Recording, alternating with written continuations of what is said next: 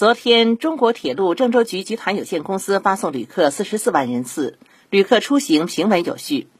郑州车站发送旅客五点六万人次，开行列车二百八十八趟，加开临客十趟。郑州东站发送旅客十万人次，开行列车六百一十九趟，加开临客三十三趟。